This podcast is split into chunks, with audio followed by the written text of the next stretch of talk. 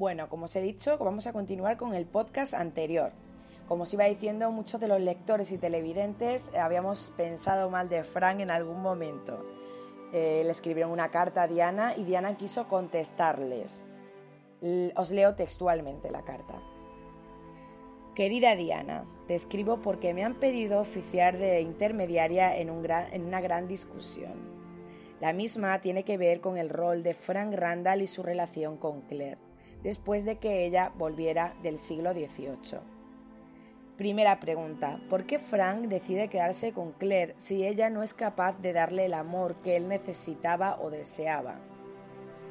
La evidencia son todos los amoríos que él tuvo y que creyó que Claire ignoraba completamente esta situación. ¿Por qué no, no decidió simplemente irse? La segunda pregunta, ¿se puede considerar que Claire engañó a Frank durante ese periodo ya que su corazón pertenecía a Jamie? más allá de que ella creyera que estaba muerto?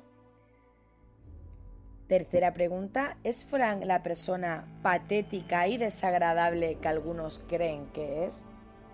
Bueno, pues esta es ahora la respuesta de Diana. Con respecto a los amoríos de Frank, por Dios, por supuesto que él no es patético ni desagradable. ¿De dónde se sacan esas ideas? Mira, en los libros solo vemos la relación entre Claire y Frank desde el punto de vista de Claire, el cual es comprensiblemente totalmente parcial cuando regresa del siglo XVIII. Lo que vemos previo a su desaparición es una relación un tanto incómoda pero afectuosa entre dos personas que están casadas y se desconocen completamente el uno al otro se vieron muy pocas ocasiones durante seis años y hace solo unos días que se habían vuelto a encontrar. Están tratando de volver a conocerse, de restablecer la conexión que una vez tuvieron y luchando contra el hecho de que ahora no son las mismas personas que una vez fueron. Frank le pregunta tímidamente en una ocasión si alguna vez tuvo la tentación de tener un amorío durante la guerra, asegurándole que él entendía si, si hubiera sido así. Claire y el lector creen que la razón por la cual él pregunta esto es porque él sí lo hizo y se sentiría mejor confesando sus propias transgresiones si ella hubiera eh, padecido tentaciones de este tipo. Bien, tal vez lo hizo por eso o tal vez no. No es una pregunta rara de hacer a tu pareja la cual no has visto durante seis años y de la cual sabes que ha estado en contacto cercano con hombres heridos y por ende puede haber tenido una atracción emocional, en condiciones que sabes que son estresantes, peligrosas y que conducen a apasionadas atracciones físicas, aunque, aunque sean de corta duración. Él trata de preguntarlo con tacto, pero se desconocen el uno al otro. Claire se ofende y él abandona el tema. No lo vuelve a preguntar durante un breve periodo en el que permanece juntos, por lo cual deben sacar sus propias conclusiones se refiere a los lectores o a los televidentes. Eh, punto número uno. Él no ha tenido amoríos, pero no puede evitar sentir cierta curiosidad y celos de macho sobre qué es lo que estuvo haciendo Claire. 2.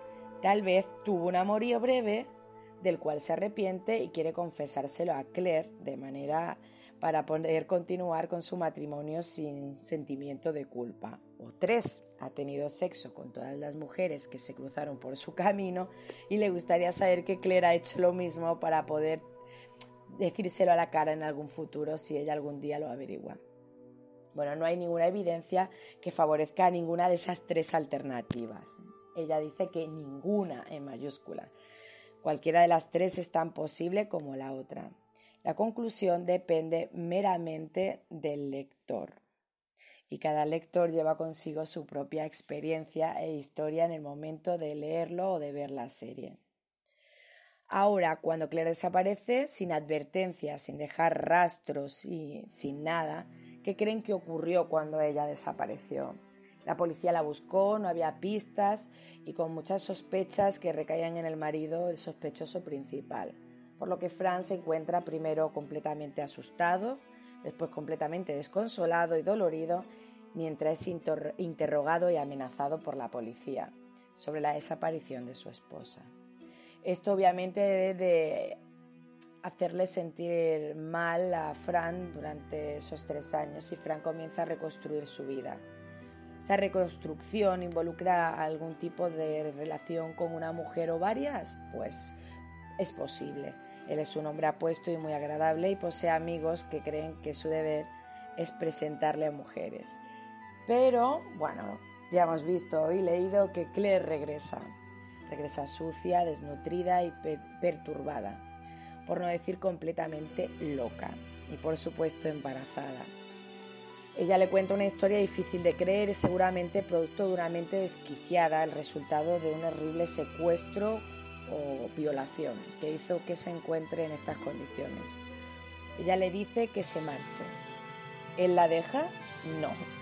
Él le presenta a otra mujer y le dice, Claire, en realidad querida, mientras tú estabas desaparecida, María y yo estamos juntos. No. Él le contesta secamente que solo un canalla dejaría a una mujer en su condición. Bien, él no se considera un canalla. ¿Por qué? Porque iba íbamos a pensarlo nosotros, nos dice Diana. El permanecer al lado de Claire no solo mientras se está recuperando, sino después.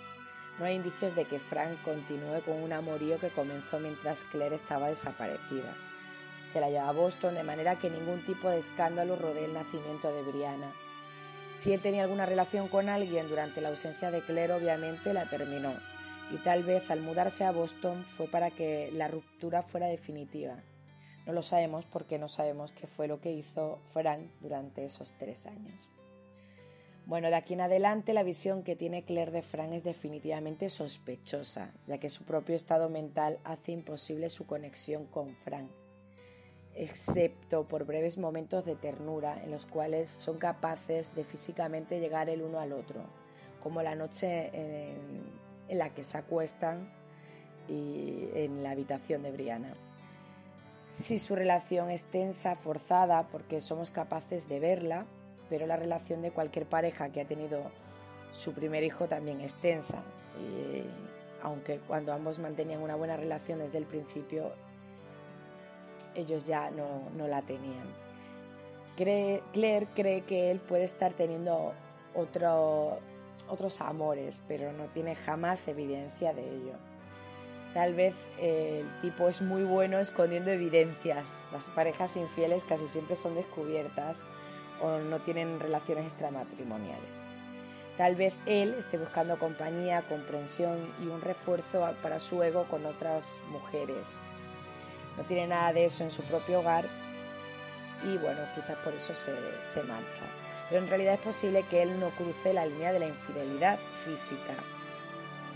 Claire dice que enfoca sus atenciones sexuales en él tratando de probar que él ha estado con otra mujer, lo cual sería incapaz de corresponderle, pero todas las veces él le corresponde, aunque sea con una ira mutua.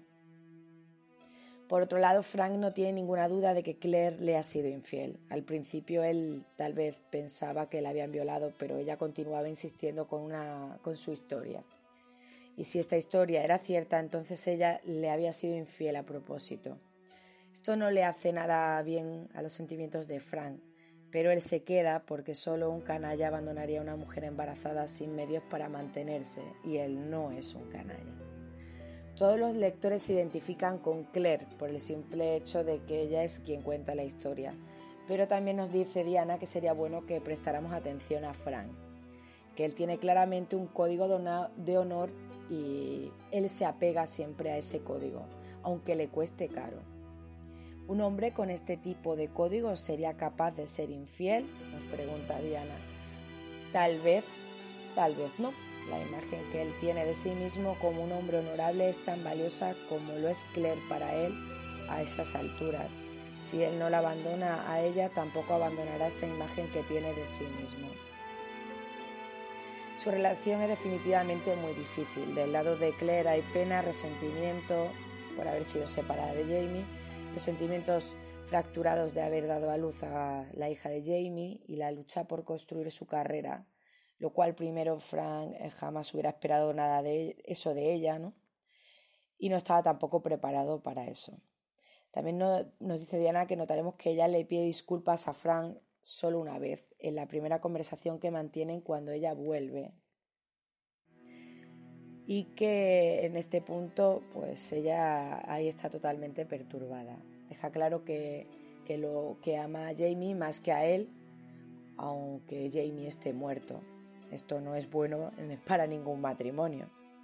También debemos tener en cuenta que el divorcio era algo que en esa época simplemente no se hacía. Tanto en el Reino Unido como en los Estados Unidos, una mujer divorciada era estigmatizada, como así también el hijo de padres divorciados. Frank, con la imagen de hombre honorable que tiene de sí mismo, no va a exponer ni a Claire ni a Brianna a ser estigmatizadas.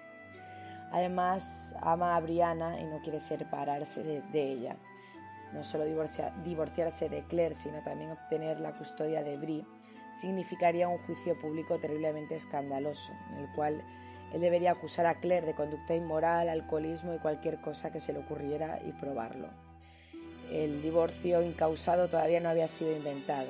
Un divorcio tenía que ser aprobado por un juez sobre la base de evidencias sólidas. Por la misma razón, Claire no trata tampoco de divorciarse de Frank. Bueno, la carta es mucho más extensa y al final Diana nos dice que se olvidó de mencionar que Claire y Frank y Brianna son católicos y que los católicos no se divorciaban en los años 50 y que hoy en día tampoco lo hacen. Eh, muy seguido, dice, pero bueno, ya sabemos que, que eso tampoco es así. Bueno, todavía mm, no comprende, dice que haya gente anti-Frank, que cree que Claire debería haberse ido. ¿Por qué? Dice, ¿por qué se iba a ir si Frank no la golpeaba ni torturaba mentalmente, ni tampoco se comportaba mal con ella? Que la única excepción serían sus posibles infidelidades y que eso tampoco tenemos evidencia, aunque más adelante Claire tiene evidencia de ello, pero no tiene pruebas de ello. Aunque en la serie sí que vemos que Fran entra con una chica y ahí nos dan a entender que es cierto que, es infiel. Bueno, eh, Frank también es un poco misterioso, ¿verdad? Todos pensamos que sabía algo más, porque a raíz de las cartas que recibe Brianna, las cartas que escribe al reverendo o la carta que Roger encuentra, son evidencias de que Frank no dejó la historia aparte, indagó sobre ello y al final no sabemos si encontró algo más o simplemente avisaba a Brianna de posibles peligros sin saber nada de su hija en el pasado. Continuamos en el siguiente podcast.